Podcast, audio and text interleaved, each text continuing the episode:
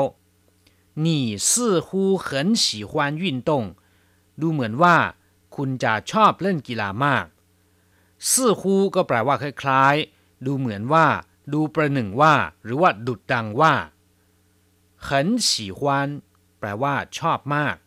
ฉีวานแปลว่าชอบเหินฉีวานก็แปลว่าชอบมากยุ่นต้งก็คือ กีฬา เล่นกีฬาตาเฉียวเผาบู้หั爱เล่นบอล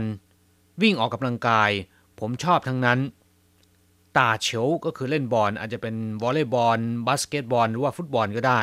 เรียกว่าตาเฉียวเผาปู้แปลว่าวิ่งออกกำลังกาย 我都爱ผมชอบทั้งนั้น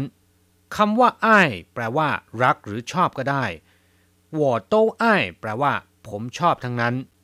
参加过什么特别的运动เคยเข้าร่วมงานแข่งกีฬาพิเศษอะไรไหม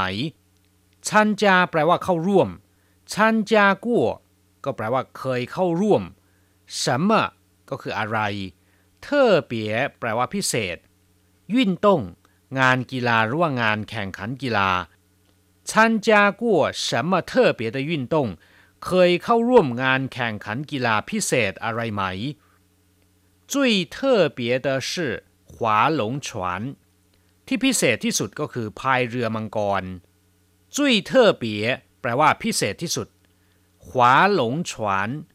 พายเรือมังกร ขวาแปลว่าพาย หลงฉวนก็คือเรือมังกร หลังจากทราบความหมายของคำสนทนาผ่านไปแล้ว ต่อไปขอให้พลิกไปที่หน้า 64 ของแบบเรียน เราจะไปเรียนรู้คำศัพท์ใหม่ๆ ในบทเรียนนี้คำศัพท์คำที่หนึ่ง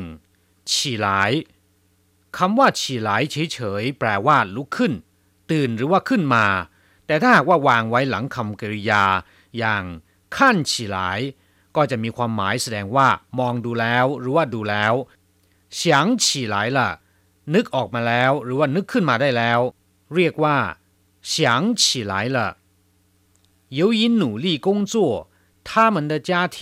渐渐富裕起来了ด้วยความพยายามทุ่มเทการทำงาน ครอบครัวของพวกเขาก็ค่อยๆ ร่ำรวยขึ้นมาแล้วคำศัพท์คำที่สองที่เราจะมาเรียนรู้กันนะครับกู้เฉพาะคำว่ากู้คำเดียวแปลว่าผ่าน หรือว่าเกิน แต่ถ้าหากว่าวางไว้หลังคำกริยาก็จะมีความหมายว่าสิ่งที่เคยผ่านมาแล้ว อย่างเช่นว่าชันจากู้เคยเข้าร่วม อาจจะเป็นการเข้าร่วมการแข่งขันกีฬาหรือว่าเข้าร่วมประชุมอะไรก็ตามแต่ เรียกว่าชันจากัวหลายกัวแปลว่าเคยมาแล้ว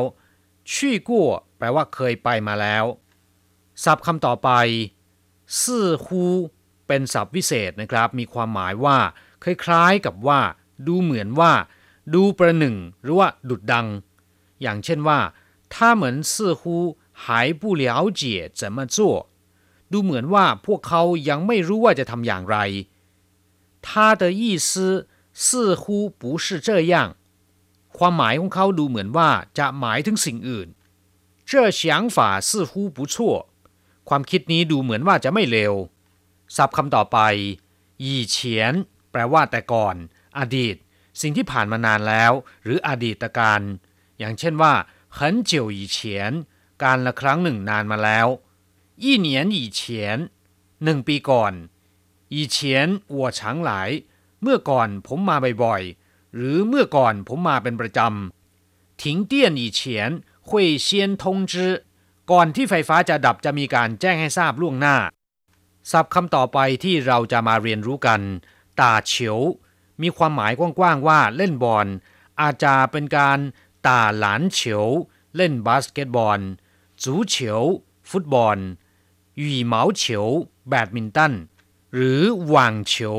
วอลเลย์บอลก็ได้ เรียกรวมๆว่า打球ศัพท์คำต่อไป 跑步